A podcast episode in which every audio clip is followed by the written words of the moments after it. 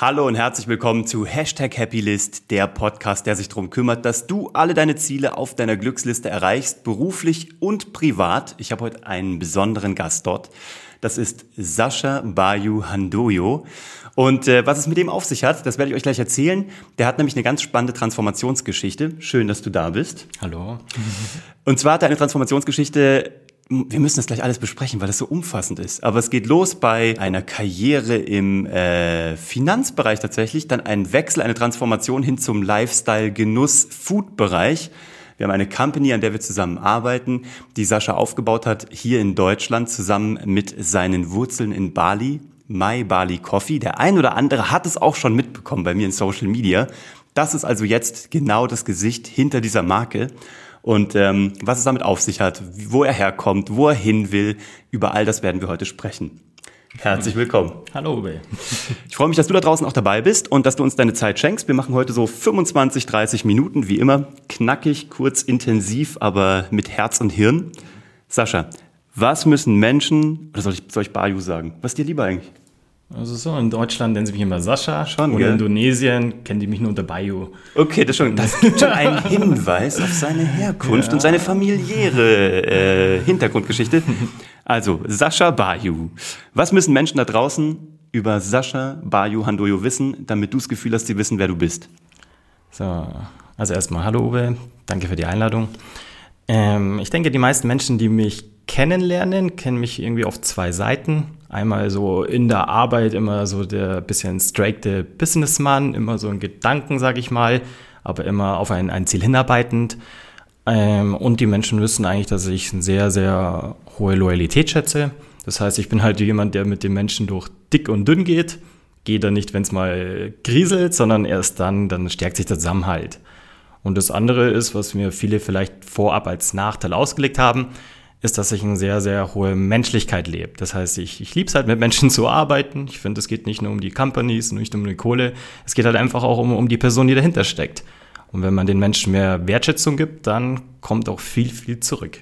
Du hast gerade gesagt, das wurde dir lange als Nachteil ausgelegt. Von wem und warum glaubst du, wird dir Menschlichkeit als Nachteil ausgelegt? Weil ich kenne das, ich kann das nachvollziehen, aber wie war das bei dir? Also wo kam das her? Ähm, Hintergrund ist, ähm, oder später vielleicht auch kurz zur Geschichte, ich komme ja aus, aus, eigentlich aus dem Bankbereich und habe die letzten Jahre viele Geschäftspartner kennengelernt, die halt teilweise knallharte Entscheidungen getroffen haben, ohne aber viel über sein, ihr Mandat oder ihre Kunden nachzudenken. Sie haben einfach Geschäfte gemacht, die durchzupressen, um ihr Eigennutzen nach vorne zu bringen. Und dann hat man zu mir gesagt, okay, wenn du natürlich dann es probierst, jedem recht zu machen oder sehr, sehr menschlich agierst, dann kriegst du vielleicht nicht immer deine Businessziele hin. Und das war so ein bisschen mein Drang, das Ganze ja, zu beweisen, dass es doch geht. Ich wollte Erfolg und Menschlichkeit einfach vereinen, ja. Hat das geklappt, deiner Meinung nach? Also stehst du da an einem Punkt, wo du sagst, jetzt, das hat hingehauen? Mm, Es klappt zu 90 Prozent. nee, 100 Prozent Erfolgsquote gibt's nicht. Aber es klappt bei den richtigen Menschen, die man braucht. Also mein Vorteil ist, ich habe jetzt gelernt, die Leute anzusehen, die es auch ernst meinen, die es wert sind, sage ich mal, in sie zu investieren oder mit ihnen zu arbeiten und die geben es unglaublich zurück. Und die Leute, die eine gewisse Menschlichkeit nur ausnutzen wollen, von denen habe ich mich halt dann sukzessive getrennt. Aber ist das nicht eh, also ich meine, du sagst 90 Prozent, aber ist das nicht eh 110 Prozent von dem, was man erreichen kann? Also wenn, also wenn du mich fragst, klingt das nach der perfekten Definition. Die Leute zu sortieren, die zu dir passen und die auszusortieren oder sich aussortieren lassen, das geht ja auch ein zweiseitiger Prozess, die halt nicht zu dir passen. Das ist doch eigentlich, das ist doch das, warum man einfach mal Unternehmer geworden ist, dass man sich eben aussuchen kann, wann, wie, wo, ist klar, aber vor allem mit wem man arbeiten möchte. Ich finde, das ist für mich die ultimative Freiheit. Ja, es macht, es macht unglaublich glücklich. Also man geht so in den Alltag rein, man hat dann eigentlich so, also am Sonntag freue ich mich auf Montag. Das heißt, wenn ich Montag in die Arbeit darf, was ja auch schon irgendwie schizophren ist, aber wenn ich rein darf, dann treffe ich Leute, die ich mag. Ich treffe Leute, die mit mir zusammen was bewegen wollen, die durch dick und dünn gehen. Und wenn es auch nicht läuft, weiß man auch, dass sie im Rücken stärken. Und ja, es gibt eine, gibt eine sehr hohe Zufriedenheit, den Punkt erreicht zu haben. Aber man trifft auch neue Geschäftspartner, muss man sagen, oder Neukunden, die man nicht kennt. Und dann weiß man es ja nicht immer. Ist der jetzt halt wirklich, geht er drauf ein, nutzt er dich nur aus? Das, das weiß man im Vorfeld nicht. Hast du da irgendwelche Strategien entwickelt für dich? Also hast du wie so ein, also ein, ein Sascha-Test für gute Kunden oder gute Partner? Ja, definitiv. Das heißt, ich glaube, man ähm, eine, eine, eine Geduld reinbringen. Ganz oft werden ja irgendwelche Pressentscheidungen getroffen Und wenn ich Menschen kennenlerne, dann lasse ich die wirklich erst mal ein, zwei Tage, teilweise eine Woche auf mich wirken. Das kommt so ein bisschen aus den Asiatischen, das heißt so, so was ich in Asien viel lernen durfte. Wenn du mit Leuten Geschäfte machst, du beobachtest sie. Ich habe da ein Beispiel, ich habe ein, eine Geschäftspartnerin, die hat mich ein Jahr lang beobachtet. Die führt eine gesamte Palmenproduktion und ein Jahr lang hat sie mich beobachtet und mir nicht zugesagt. Und auf einmal hat sie gesagt, passt, sie investiert, sie macht Geschäfte und sie zieht mit einem Strang. Und das konnte ich so ein bisschen adoptieren und das heißt, ich gebe mir mehr Zeit, die Partner zu filtern vorab. Spannend. Das ist ja auch, da, da wohnen ja auch bestimmt zwei Seelen in deiner Brust. Du bist jetzt, du bist asiatisch, du bist urdeutsch, du bist bayerisch, deswegen haben wir ja auch für die, für die, für die Company, für My Bali haben wir diesen Hashtag ähm, Bali meets Bavaria ja. aufgesetzt. Aber eigentlich, weil wir ja auch so ein bisschen die, die Founder und die CEO-Story so ein bisschen auch erzählen wollen. Und du bist ja Bali meets, Bavar äh, meets Bavaria, ne? also im Herzen so. Wenn du jetzt zum Beispiel mit dieser Frau, die lässt dich jetzt asiatisch ein Jahr lang mhm. hängen, was macht dann der Bayer in dir? Also kratzt du bei ihr dann alle zwei Monate und sagst, hier gibt's mich, hier gibt's mich, hier gibt's mich übrigens noch? Oder wie machst du das? Ja, das ist eine ganz spannende Frage. Ähm, das ist so im Endeffekt, ähm, es hat sich bei mir so über die Jahre, wie du es vorhin gesagt hast, transformiert. Ich bin so sehr, man muss sagen, ich komme aus einer, äh, meine Mutter hat sich sehr früh geschieden und ich bin so mit meinem Stiefpapa bei so einem Urbayer aufgewachsen. So der kleine Indonesier in der Lederhosen, der beim Urbayer äh, groß wird, hat Weißwürste gegessen und habe aber auf der anderen Seite meinen Papa gehabt, der sich immer sich um mich gekümmert hat und auch immer da war und hat mir natürlich dann die asiatische Kultur, weil er 100% Asiate ist, dann beigebracht. Und jetzt kommt es so phasenweise raus. Das heißt, einmal natürlich zur, zur Oktoberfestzeit kommt so der Ur-Münchner raus. so als Münchner Kindle. Ich finde dieses Bild von dir so großartig, wo du echt, du siehst auch noch irgendwie auf diesem, ich meine, du siehst ja im Alter gar nicht so asiatisch aus. Heute ja, heute hast du dich schick gemacht, sozusagen ja. in, in Tracht. Schön, dass du da bist, auch in, in Originalklamotten. Aber es gibt ein Foto von dir, was ich gesehen habe, da siehst du wirklich sehr asiatisch aus. Das, glaube ich, liegt am Blickwinkel. Und dann hast du diese Urtracht an. Das finde ich mhm. einfach großartig. Ja, ich glaube, man muss so beide Welten sich so ein bisschen das Beste rausziehen. Ähm, was man vielleicht so ein bisschen den Leuten auf den Weg geben kann. So, wenn man überlegt, man, man ist ein Kind, wächst so als Halbasiate so bayerisch mit auf. Und man habe ich natürlich als Kind gedacht, wie empfinden einen die Leute, ja? ja. So, wie sehen die einen? Du bist ja nichts Ganzes, nichts Halbes, bist ha, hier nicht zu Hause. So hast ja, du das? Es, es war so, weil ähm, ich hatte so ein paar Erlebnisse, so als Kind mal im Bierzelt, wenn du dann an so einem Tisch sitzt und dann hast du so Urbayer, die seit 30 Jahren ins Zelt gehen ja. und dann sagen sie so, ja, was macht denn der, der Chinese dann da? Ich so, ich bin kein Chinese. der Chinese. so. Unfassbar. Und da lernt man halt dann daraus. Und dann merkt man aber, dass man von beiden das Schönste mitnehmen kann, weil mit der Zeit hat es mich immer mehr nach Asien getrieben, so die andere Wurzeln kennenzulernen. Das heißt, es kommt halt immer phasenweise hervor mal dann das Asiatische, bis zum Verhandelnden Asiatischen, bis zum Denken. Aber auf der anderen Seite treibt es mich auch wieder nach München zurück. Ja. ja, und du lebst ja auch noch auf dem Dorf, gell? Also du bist ja, ja auch noch ein richtiges, ja. ein richtiges Dorfkind, kann man sagen. Ja, genau. Ich bin, ich, bin, ich bin rausgezogen Richtung Pfaffenhofen. Also ich muss sagen, 30 Jahre habe ich in München verbracht und habe aber gemerkt, dass das äh, Stadtleben ist sehr schön. Ich mag es auch Montag bis Freitag, aber am Wochenende kann man einfach mal zurückkommen. Dann verziehe ich mich in mein Homeoffice, habe ein sehr schönes Office auch eingerichtet, kann kreativ sein, ja, sammeln einfach. Kannst ich glaub, dich vor deinen, vor deinen Kamin einfach. setzen. Das ist ja, genau. Traum, das Haus, was er mit seiner Schöne Grüße auch an die Kim übrigens an der Stelle. Kim. Die kommt auch noch hierher. Die baut nämlich auch gerade was Spannendes auf. Die ist die nächste, aber die weiß noch von nichts. Also verratet sie ihr nicht. Und wenn Kim, wenn du das hier hörst, blende das jetzt die letzten 30 Sekunden noch mal kurz aus. Jetzt hast du, ja, ne, du weißt ja, mich interessiert das, wenn Leute sich verändern. Mhm. Bist auch so jetzt mal, du hast die 30 überschritten und ähm, bist aber auch noch keine 40 und hast auch noch viel vor. Und du kommst aus dem Finanzvertrieb oder aus dem Banking, warst dann im Finanz- und äh, Vorsorge- und Absicherungsbereich, genau. sehr High-Level. Und jetzt hast du eine Kaffee-Company gestartet. Wie zur Hölle konnte das passieren? Junge, wie konntest du so abrutschen? Genau, also vom Finanzbereich abzurutschen, das ist, ist auch spannend. Im Endeffekt hat es so angefangen, vielleicht mal ein klein wenig auszuholen. Im Ursprung war ich als, als Kind hatte ich so zwei Lieblingsspiele immer. Ich habe immer gern Schach gespielt. Das hat mir irgendwie so, so gefallen, irgendwie diesen, mit sich mit diesem Schachcomputer anzulegen. Passt auch zu dir. Ja. Ich wusste ich nicht, aber passt sehr gut zu dir. Und ja, aber was ich auch Schach gelernt habe, es ist nicht so, dass ich da vollkommen der Schach-Pro war. Da waren mhm. andere waren viel besser, aber ich war verdammt zäh. Ich habe dann so lange den Computer auf Stufe 1 geschlagen, auf Stufe 2, auf 3, bis ich nach einem halben Jahr eine Stufe 9 vom Schachcomputer schlagen konnte. Also mit ganz viel Geduld konnte ich dann quasi eine gute Performance abliefern, ja dass man einfach dran bleibt, sage ich mal. Mhm. Und das zweite Spiel, das war dann so die Prägung fürs Leben. Ich habe immer gerne Monopoly gespielt. Und wenn oh, die Mama, Grüße an die Mom, mir Monopoly ausgepackt hat, sie hat mich wahrscheinlich auch schon verflucht, wie oft wir das Spiel gespielt haben, aber ich wollte halt immer die Bank sein. Ich war immer die Bank, habe das Geld dann verwaltet und hatte so ein Fable und wie war es? Paar Jahre später war ich mit 16 dann schon Bankkaufmann, ja. Wahnsinn. Ja. Hast direkt dann klassische Banklehre Klassische Bank, genau. Ich bin, ich bin in die Bank rein, hat aber den Hintergrund, mich hat immer das System interessiert. Ich dachte mir, wenn ich eine, irgendwann vielleicht eine Firma haben wollte, das war ganz früh mir verankert, dass ich Unternehmer, Unternehmer werden möchte, dachte ich mir, muss ich erst verstehen, wie funktioniert Geld? Was ist das? Ja. Und dann war ich tatsächlich in der Bank und habe auch eine der schönen Dinge noch machen dürfen. Ich durfte so die Euro Starter-Kits austeilen. Also ich habe tatsächlich so die D-Mark noch umgetauscht in Euro am Schalter. Ich habe noch eins. Ich rede ja. mir immer noch ein, dass es irgendwann mal was wert wird. Eingeschweißt. Original. Ja, das gibt's tatsächlich. Da gibt's ja Sammlerwerte, wenn du die richtigen Münzen hast. Muss man mal den Kurs checken. Aber dann, dann war so die, die, die Bankebene, hat dann begonnen. Und habe dann tatsächlich dann fünf Jahre in der Bank gearbeitet. War auch so, so einer der jüngsten Privatkundenberater in München. Und habe dann quasi wirklich als 18-Jähriger irgendwelche 50-, 60-Jährigen bearbeitet. Und die haben auch zu mir noch dann gesagt, da werde ich mich noch erinnern, ähm, sitzt jetzt nächstes Mal jemand vom Kindergarten da, irgendein Schüler, setzen sie noch Jüngere hin. Und dann musste ich doch ganz viel Kompetenz einfach einen Mehrwert bieten. Ich mhm. musste schaffen, einen 50-Jährigen als 18-Jähriger zu überzeugen, warum er jetzt zigtausende Euro in das Investment tut. Ja, und dann mal so die Karriere als Banker hat dann quasi begonnen, ja. ja bei dir, das merkt man, also du hast ich meine, wir kennen uns jetzt seit einem Jahr, arbeiten auch recht intensiv jetzt zusammen und sehen uns auch häufig. Aber du hast eine unglaubliche Selbstsicherheit in so einer Ruhe, ohne das raushängen lassen zu müssen. Okay, danke sehr nett. Na, ernsthaft, aber das, das fällt mir echt auf. Aber ich glaube, das kommt halt daher, dass du dein Selbstbewusstsein erarbeitet hast. Mhm. Oder bist du damit auf die Welt gekommen? Also wahrscheinlich nicht. Ich meine, wenn du schon als so junges Kind dich auch gefragt hast, wie sehen mich die anderen überhaupt hier so mit meiner Hälfte, Hälfte Kultur als Hintergrund? Ich meine, dann hast du dich ja schon häufig auch hinterfragt. Aber also, wie hast du Selbstbewusstsein aufgebaut? Mhm. Das ist ähm, aus, ich hatte ja verschiedene Einflüsse als Kind. Ähm, das Spannende ist, was viele momentan gar nicht denken würde, ich war ein sehr ruhiges Kind, muss man sagen.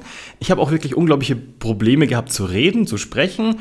Ich hatte einen, einen guten Freund, den Stefan, der war auch immer sehr wortgewandt, ist auch immer einer meiner besten Spezien, aber ich konnte gar nicht so viel reden. Ich, hab, ich kannte das gar nicht. Ich hatte immer so... das ist gar keine ja, Ich hatte gar kein Thema. Ich, habe hab nachgedacht. Ich meine, so, so stille Wasser sind tief nach dem Prinzip. Hm. Ich habe die Sachen beobachtet. Ich habe einfach beobachtet, beobachtet und dann mir sukzessive so ein bisschen das Reden beibringen müssen, sage ich mal. Und der Wandel war im Endeffekt, ähm, ich hatte, ich wusste, dass ich irgendwas erreichen möchte. Und der Antrieb, muss man schon sagen, kommt so ein bisschen aus dem Asiatischen, da mein, mein Opa sehr viel Indonesien bewegt hat damals. Ja? ja. Der durfte damals als, als rechte Hand vom damaligen Präsidenten arbeiten. Ich habe ihn nie gesehen in meinem Leben. Ich durfte nur mit ihm telefonieren, weil er auch dann recht früh verstorben ist. Aber er hat halt zwölf Kinder, was total heavy wow. ist in der Zeit. Nicht schlecht, ja. Mit zwei Frauen, muss man auch sagen. Ja. Ähm, und hat eine Großfamilie aufgezogen und war halt immer Unternehmer zu Unternehmer. Und dann hatte ich auf der anderen Seite so ungefähr, oder die Mitte von der Welt dann, hatte ich so das Bedürfnis, irgendwas in mir war, dass ich was zerreißen wollte. Und man muss auch erklären, dass ich ein, ein Achtel Chinese mehr so ein bisschen habe. Und dann kommt so das indonesische, chinesische, deutsche so ein bisschen raus. Und ich hatte einen Drang, eine Company aufzubauen. Das war in mir. Und das hat mich seit Kind auf verfolgt und ich wusste schon in der Bank, dass ich den nächsten Schritt irgendwann zum Unternehmen machen möchte. Und das ist dann wirklich dein eigener Finanzvertrieb gewesen? Das ja? ist dann so gewesen. Dann nach fünf Jahren Bank, eine kleine Zwischenstufe gab es noch, die, mhm. die, die, die, muss man auch wirklich erwähnen. Nach der Bank hatte ich irgendwann mit 21, hat mich einer angerufen und hat, wollte mich abwerben, schlichtweg. Okay. Und da war ein, tatsächlich ein Kunde noch in der Bank, der hat mich weiterempfohlen bei einem freien Finanzvertrieb den gibt es auch noch und dann durfte ich zum Haberger wechseln. Das sitzt da immer noch bei Nymphenburg und das war tatsächlich so mein erster Mentor. Der hat mich dann von 21 bis 26, vier Jahre so in die Freiberuflichkeit bewegt. Und der hat mir unglaubliche Schliffe verpasst, muss man sagen. Und was hast du von dem mitgenommen? Also wenn du sagst so, das ist ja auch ein großes Thema Mentoring, ne? Wenn du den richtigen Mentor findest, das, das kann ja einfach der absolute Gatekeeper sein, ne? Das kann ja alles beschleunigen. Was sind so zwei, drei Dinge, die dein Mentor dir mitgegeben hat, die du heute noch gefühlt täglich anwendest? Da waren ein paar, paar schöne Sachen. Das, das erste, was er, was er immer gesagt hat, ist so hartes Training, leichter Kampf. Das ja. war so sein, sein Motto. Schlau, ja. Er war auch, der war der hat auch so einen schwarzen Gürtel im Taekwondo, der hatte da immer so eine gewisse Aura, hm. so leg dich nicht mit mir an. So. Ja. Aber er hat immer gesagt, trainier doch hart, üb das Ganze, geh das Ganze durch und dann hast du einen leichteren Kampf danach. Und das war tatsächlich was, weil ich habe so viele Absagen kassiert die ersten Jahre. Ich habe ne, hab mit sieben Kunden angefangen und habe aus sieben Kunden dann meinen ersten Kundenstamm auf 500 Kunden aufgebaut. Wow. Ohne halt je Marketing 21? zu machen. Genau, mit 21. Nicht Bis schlecht. 22 ging dann dieser Prozess. Und das war eine der wichtigen Sachen, die man gelernt hat. Und das Zweite, was man, wo du sagst, drei Punkte, was er, was er immer geschult hat im Endeffekt, dass man so ungefähr jeden Fehler machen darf, aber Ja. tu ihn halt nicht zweimal. so nach dem Prinzip. Love ich, it. Ich, ich durfte halt Fehler machen. Ich habe einfach Fehler gemacht, habe mal verbockt, habe vielleicht dann auch Mitarbeiter falsch geführt dann am Anfang. Es, es ging auch gar nicht. Ich habe mit 21 dann irgendwelche 30, 35, 40-Jährigen geführt. Die hatten teilweise wesentlich mehr Lebenserfahrung und dann ist man einfach in Fettnäpfchen getreten. Ja, Mache ich heute noch. Also habe ich, äh, kann ich dir auch mit 38 noch gute Geschichten erzählen. Ja. Okay. Und einer der letzten Themen, das werde ich auch nicht vergessen, das ist so seine Disziplin. Muss man schon sagen. Die hat er eisern gehabt. Ich glaube auch in diesen, diesen vier, fünf Jahren, wo er mich gecoacht hat, habe ich, glaube ich, auch nur zwei Wochen Urlaub gehabt. Das Wow. war schon, ja, da war viele Party machen und ich habe letztendlich dann bis elf, zwölf im Büro gesessen. Man muss aber zugeben, ich habe halt was gemacht, was gemacht, was ich liebe. Ich habe im Endeffekt Zahlen rechnen dürfen, habe mir Tabellen aufgebaut, größere Konzeptionen geplant und durfte dann schon mit 23 große Geschäftsführer verarzten quasi, ja. Wahnsinn. Und was hat dich dann aber dann im Nachgang dazu bewegt, oder ich meine, die Firma, also deine eigene Finanzfirma gibt es immer noch. Genau, genau. Mit der haben wir gerade ein bisschen gearbeitet und äh, einen neuen Anstrich verpasst und so ein bisschen Markenrelaunch gemacht, was sehr schön geworden ist. Ähm, könnt ihr euch alles angucken, heißt PFP. Ist ein cooles Ding. Äh, das ist ja auch, ich krieg nichts dafür. Ich äh, sage das einfach aus Überzeugung. Jetzt hast du My Bali Coffee gestartet. Und da arbeiten wir jetzt seit einem Jahr dran. Es wird jetzt den ersten Laden geben in Nürnberg. genau. Hoffentlich am 15. September drücken wir die Daumen, dass alles durchgeht mit der Inneneinrichtung. Die Cafés sind da. Ähm, die ersten Kunden sind da, die ersten Großhandelsketten sind angeschlossen. Es ist ein Riesensprint gewesen seit, ich würde behaupten, Dezember letzten Ja, Jahres, genau, seit Dezember genau. 2018. Also wir sind jetzt so im wir haben so acht Monate rum gefühlt. Mhm. Wie bist du zum Café gekommen und was hast du damit vor? Okay. So, am Ende, am Ende, vom, vom, von der Finanzkompanie, so jetzt nach, sagen wir mal, nach ein paar Jahren, habe ich einfach sehr, sehr viele Anlagen am Markt kennenlernen dürfen, sage ich mal. Anlagen, die haben funktioniert, die haben nicht funktioniert. Und dann dachte ich mir, man muss irgendwas finden, was, ja, was einfach stabil ist. Ich habe irgendein Produkt gesucht, um ehrlich zu sein, was man über Generationen verkaufen kann, was ich auch wirklich meinen Kinderkindern theoretisch weitervererben kann. Ja. Das ist so ein bisschen bei uns die Mentalität auch Schöner Ansatz, ja. so, dass man es weitergeben kann, die schnell was aufbaut. Und dann ist eins passiert, dass vor dreieinhalb Jahren mein Vater in Ruhestand gegangen ist.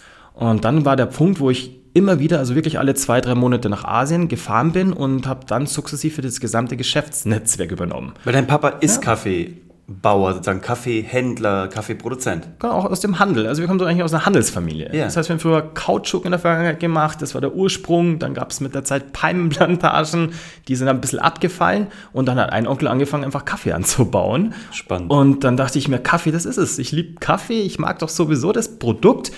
Und ja, hab dann Fable. Und, und, und dann durfte ich in Indonesien rumreisen und habe dann tatsächlich über 50 Kaffeeplantagen besucht, habe die Leute kennengelernt, gequatscht, wie geht's denen, was machen die? Habe die guten und schlechten Seiten der Kaffeeindustrie natürlich kennengelernt, muss man sagen. Und, ähm, und ich wusste es, das ist es. Hier kann ich eine Brücke bauen. Und das war schon so immer so ein Kindheitstraum, eine Brücke nach Indonesien zu bauen, bis hin nach Bali natürlich, morgens ein bisschen surfen gehen können, dann natürlich dann danach schön arbeiten. Aber ich habe diese Brücke mit Kaffee bauen können. Und dann dachte ich, ich habe ein Handelsgut, wo ich von Indonesien nachher bringen kann und habe gemerkt, dass es in Europa tatsächlich noch nicht so stark vertreten ist. Da war so die, die Grundidee geboren. Also ich konnte was tun, was ich liebe. Ich konnte was tun, was nachwächst, was es seit tausenden Jahren gibt. Und das Schöne ist, ich glaube, Kaffee gibt es auch in jeder Krise. Wenn es kriselt, trinken die Leute mehr Kaffee. Das heißt, man hat Sehr stabiles ja, Produkt. Ja, und es wächst halt nach. Ja. Es wächst einfach nach aus der Natur. Und es ist großartig. Du machst es ja auch in Direct Trade, nicht mal Fair Trade, sondern eine Stufe noch krasser, noch konsequenter, noch fairer ähm, über Direct Trade, was mir gut gefällt. Und wie lange hat es jetzt gedauert von diesem Gedanken, ich brauche ein Produkt, was irgendwie nachhaltig ist, oder beziehungsweise von diesem, ich gucke mir mal Kaffee an in Indonesien, bis hin zu, wir hatten den ersten Beutel Kaffee hier in Deutschland unter dem Namen My Bali. Noch unter dem alten Design. Aber wie lange hat das gedauert? Das ist eine, auch eine, eine, eine, eine lange Reise ist es, ähm, eine, eine Importgeschichte aufzubauen. Das habe ich dann sehr schnell lernen dürfen. Benötigt einfach ein paar Fortschritte. Man muss im Endeffekt Strukturen aufbauen, man muss die richtigen Kaffeebauern finden. Und die wichtigste Frage war, ich musste wirklich Partner oder auch im eigenen Familiennetzwerk finden, mit denen ich ja jahrelang arbeiten kann. Ich dachte mir, was ist, wenn ich Kaffee herbringe, schaff's dann in irgendeinen Supermarkt und dann kann ich nicht nachliefern? Ja. Das war so ein Grundthema. Und ganz viele haben gesagt, ja, wir hatten immer Schwierigkeiten mit Indonesien, weil uns die Bezüge fehlen oder die Qualität leidet. Ja, und diese Probleme musste ich erstmal beheben. Und der Prozess hat tatsächlich zwei Jahre gedauert. Zwei Jahre vor Selektion, dann von 100 Kaffeesorten mir meine fünf Lieblingssorten ausgesucht, die es dann auch gibt. Und das war eine ganz lange Eruierung. Man muss ja ganz lang erstmal die Partner kennenlernen. Und nach zwei Jahren war dann so die erste Kaffeetüte dann da, weil das Brand war ja erst zwei sekundär. Das heißt, das Brand war erst danach. Mir ging es nur um das Rohstoff, um den Kaffee, den ich mag. Und dann wollte ich aus dem tollen Produkt eine Verpackung schaffen, ja. Aber die Verpackung ist ja spannenderweise auch nicht geblieben. Nein, die haben, wir doch, die haben wir doch mal überarbeitet. Aber ist ja, auch ein normaler Prozess. Update. Aber was war das für ein Moment, als du die erste Tüte in Deutschland hattest? So, das, das ist das Wahnsinn. Das muss mega gewesen Ja, wenn man dann ein Produkt hat, wo du aus, aus 12.000 Kilometer herbringst mit dem Schiff oder mit dem Flugzeug und hast es dann hier in der Hand und verpackst es in deine eigene Tüte, das ist so ein Kindheitstraum, so ein Produkt mal zu kreieren und ein Produkt zu haben. Und auch so ein Naturprodukt, das ist ja das, was ich so liebe. Und das ist ja auch, also man, ich liebe es ja, also den Kaffee, ich, normalerweise bin ich Espresso-Fan, kommt ja auch bald von My, My Bali, aber der klassische, der ist ja so in der French Press so geil. Also so oh. frisch gemahlen, in der, in der French Press. Ich liebe halt diesen handwerklichen Prozess auch. Ich mag das einfach, wenn Dinge per Hand gemacht werden. Und wenn das irgendwie auch nicht perfekt ist. Du musst halt, du kannst halt irgendwie die richtige Zeit einhalten, die richtige Temperatur, aber trotzdem kriegst du immer noch mal eine andere Nuance raus, wenn du rumspielst. Und das finde ich fantastisch. Das liebe ich. Und was willst du jetzt mit MyBali noch machen? Also die Idee ist ja wirklich im besten Fall ich glaube, sogar ein Franchise-System aufzubauen, jetzt überall präsent zu sein, auch in Hotellerie etc. reinzugehen. Ähm, du hast sogar ein Asia-Fest mal veranstaltet, äh, wo du auch den ausgeschüttet hast mit 22.000 Menschen hier in München. Genau, mit meinem Bruder. Ja, du, genau. machst, du, machst, ja echt, du bist ja so, das mag ich halt, du bist halt so multifacetted sozusagen. Also du äh, denkst nicht nur in eine Richtung als Unternehmer. Aber was ist jetzt bei MyBali wirklich das konkrete Ziel? Jetzt haben wir August 2019. Wo soll MyBali in noch in drei Jahren stehen. So mittelfristig.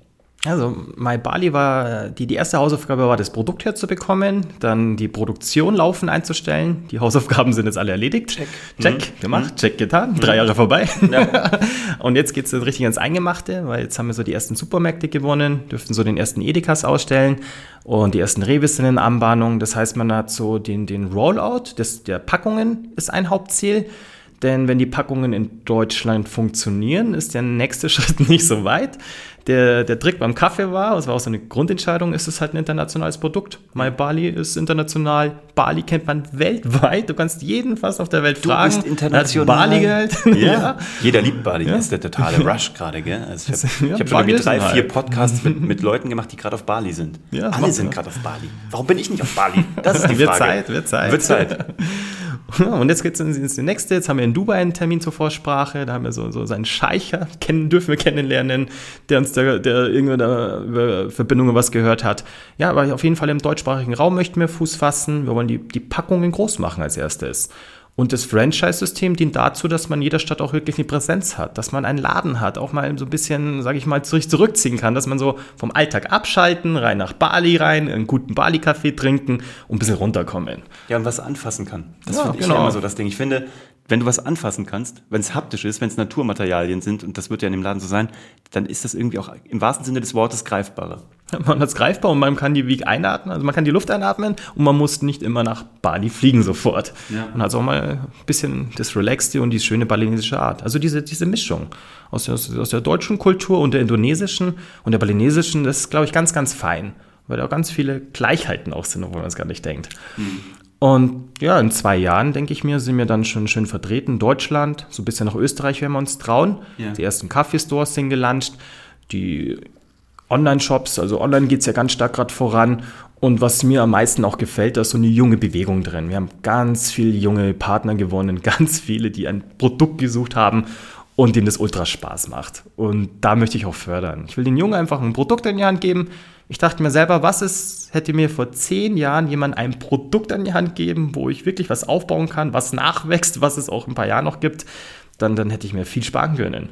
Und so ein Produkt haben wir jetzt da. Und das würde ich so ein bisschen den Jungen vorlieben. Das ist ein richtiger Karrierestart. Ich, ich musste gerade auch an deinen Mentor denken, so mit mhm. 21. Also sowas. Ja. Ich meine, du bist ja für die, für die Sales-Mannschaft auch gerade. Du bist eine unglaubliche Mentorenrolle. Ja, viele Gespräche. Ja, sehr viele. Das finde ich aber super. Ich meine, das sind junge Typen, die alle da draußen rumrennen, die jeden Tag einen neuen Edeka, Rewe, was auch immer anschließen. So Leipzig. So Leipzig, so München, Nürnberg, was auch immer, Balis da. Unfassbar. Gute Typen. Ähm, aber man merkt eben auch, dass die gut geführt werden von dir und dass da einiges an Erfahrung drin ist. Aber ich glaube, die nehmen dich eben auch ernst, weil du wirkst jung, du bist noch jung, du denkst jung. Das ist was anderes. Was mir nur gerade bei deinen ganzen Erzählungen aufgefallen ist, was ich ja auch immer wieder so nicht predige, aber wo ich den Leuten sagen möchte, das ist leider die Realität. Es braucht halt alles. Mhm, genau. Es gibt Erfolge über Nacht, ja, genauso wie es Lottogewinne gibt, mhm. aber das ist nicht die Regel, sondern Ne, zwei Jahre hast du gebraucht, um die erste Tüte herzubekommen, nochmal irgendwie jetzt, um den Re Redesign zu machen, die, die Lieferketten nachhaltig aufzubauen. Die, jetzt geht's gerade erst los. Mhm, also du hast das Gefühl, du rennst zwar schon seit zwei, drei Jahren, ja. aber eigentlich gefühlt ist, noch, gefühlt ist noch nicht viel passiert, jedenfalls außen sozusagen. Mhm, ne? Mhm. Und das ist das, was ich, glaube ich, den Leuten auch nochmal einfach und dir da draußen mitgeben mag. Lass dich nicht blenden von Leuten mit übermorgen Geld auf dem Konto, in drei mhm. Monaten 4.362 Euro passives Einkommen. Es gibt sowas, aber es gibt auch Lottogewinne. Und wie viele Leute kennst du, die den Sechser im Lotto gewonnen haben? Das eigentlich sinnvollere Rezept ist Ausdauer, Marathon, echtes Handwerk, gerne auch ein bisschen Talent und ein gutes Kontaktnetzwerk. Mhm. Ja, das kann ich vollkommen zustimmen, weil ich denke, ich sage immer so, ich glaube, dieser Unternehmermuskel muss erst wachsen. Man muss, man muss trainieren, man kann jetzt nicht gleich große Gewichte stemmen, man kann sie stemmen, aber kriegt danach ein Muskelfaserriss oder sonstiges. Mhm. Oder sie stürzen auf Und sie stürzen runter. ja schnell ab, weil sie haben, diese Lottogewinner, die schnell was bekommen haben, sind ja ganz stark verschuldet dann oft danach, ja. weil sie gar nicht verstanden haben, was heißt es zu halten, welche Verantwortung hat man dann. Ja. Und es ist auch gar nicht schlimm, dass man diesen Weg langsam geht, weil er macht ja doch unglaublich Spaß. Und das ist so also einer meiner Lieblingszitate, was ich nie. Ich habe es gar nicht verstanden, was das Zitat heißt. Das ist so, der Weg ist das Ziel. Ich dachte mir, was wollen die damit? muss, ich, muss ich auf den Weg zielen? Was ist es? Muss ich da lang gehen? Aber jetzt checke ich es halt immer mehr, weil im Endeffekt musst du den Weg gehen. Dein Ziel ist nicht so dann zu kommen, sondern dass du laufen gehst, den Tag mitnimmst, genießt und auch glücklich bist, es kann auch ganz schnell in andere Richtungen gehen. Und wenn du jeden Tag das tust und dann langsam gehst, ist auch das, der große Weg gar nicht so schlimm, finde ich. Ich finde ja, das gerade sehr angenehm. Äh, das ist ja auch das, warum wir hier sind. Es geht halt eben auch nicht über, wir sind ja nicht 15 Jahre hier auf diesem Planeten, sondern eher tendenziell 76. Was willst du denn sonst noch die anderen Jahre machen, wenn es so schnell geht? Langsam Aber aufbauen. Absolut. Aber apropos glücklich, kommen wir zum Ende. Jetzt hast du die Frau deines Lebens gefunden, würde genau. ich mal genau. behaupten. Ja. Großartige Frau, ambitionierte Frau, schlaue Frau, hochstudierte Frau mhm. und Unternehmer gehen. Also eigentlich der Jackpot. Schöne Mischung. Toll. Ähm, und hübsch ist er auch noch. Hast du viel richtig gemacht. ihr seid ein Paar, ihr wohnt zusammen. Ähm, da kommen jetzt vielleicht auch die nächsten Schritte. Wie schaut es bei dir aus mit Familie? Familie ist ein sehr wichtiges Schon, Thema. Gell? Das ja, ist so bei uns in, natürlich ist das Asiatische drin. Wir bauen halt ähm, erst die Familie auf. Familie ist wichtig und dann baut man die Firma. Die, die Firma schützt die Familie. Ja. Das ist so, so, so unser Motto. Das heißt, so Platz Nummer eins ist Family und Friends natürlich. Du musst wissen, warum du es tust und lebst es mit der Familie. Und dadurch bekommt das Business einen ganz anderen Stellenwert, weil wenn du es lebst, dann hast du es jeden Tag um dir, jeder weiß, wann es wichtig ist. Die, meine Partnerin lässt mich auch gehen und losziehen, wenn ich sage, so jetzt muss ich ran. Ja. Jetzt muss ich einfach im Endeffekt was aufbauen oder was Wichtiges schaffen. Ich muss das Mammut erlegen. Ja, ich muss das Mama nach Hause bringen. Ich meine, die ist tatsächlich so. Sie ist so, so ein bisschen Richtung Controlling dann aber auch. Die kann das auch dann bewerten, sieht dann noch Risiken. Das ist schon spannend, ja. Und das ist so, wie man Familie und Business ganz gut paaren kann, sag ich mal. Also das kann man ganz gut den Asiaten abkupfern. Das leben die einfach vor. Das ist eine sehr schöne Philosophie. Die Firma beschützt die Familie. Großartig. Das war's auch. Damit will ich es hier stehen lassen. Mhm. Ich danke dir herzlich, dass du da warst. Ich würde dich gerne wieder einladen, wenn es dir Spaß gemacht hat, mhm. damit du ein bisschen berichtest, wie es weitergeht mit MyBali. Ich danke dir da draußen, dass du uns jetzt eine genau eine halbe Stunde deiner Zeit geschenkt hast. Ich denke, dass da sau viel drin war um es hier bayerisch zu sagen. Und ähm, wenn du Sascha und Maibali kennenlernen willst, ich verlinke das hier unten drunter alles in den Show Notes. Du findest den Sascha dort und auch äh, seinen Kaffee und alles, was dir gut tut und Spaß macht. Wenn du Kritik hast, wenn du Fragen hast, wenn du Anregungen hast oder auch mal hier sitzen magst, dann melde dich gerne unter www.uwevongrafenstein.de. Auch alles hier unten drunter. Ich freue mich, dass du dabei bist. Ich freue mich, dass du deine Ziele verfolgst. Lass dir einen guten Kaffee schmecken und hab eine tolle Woche. Wir sind raus. Ciao. Danke.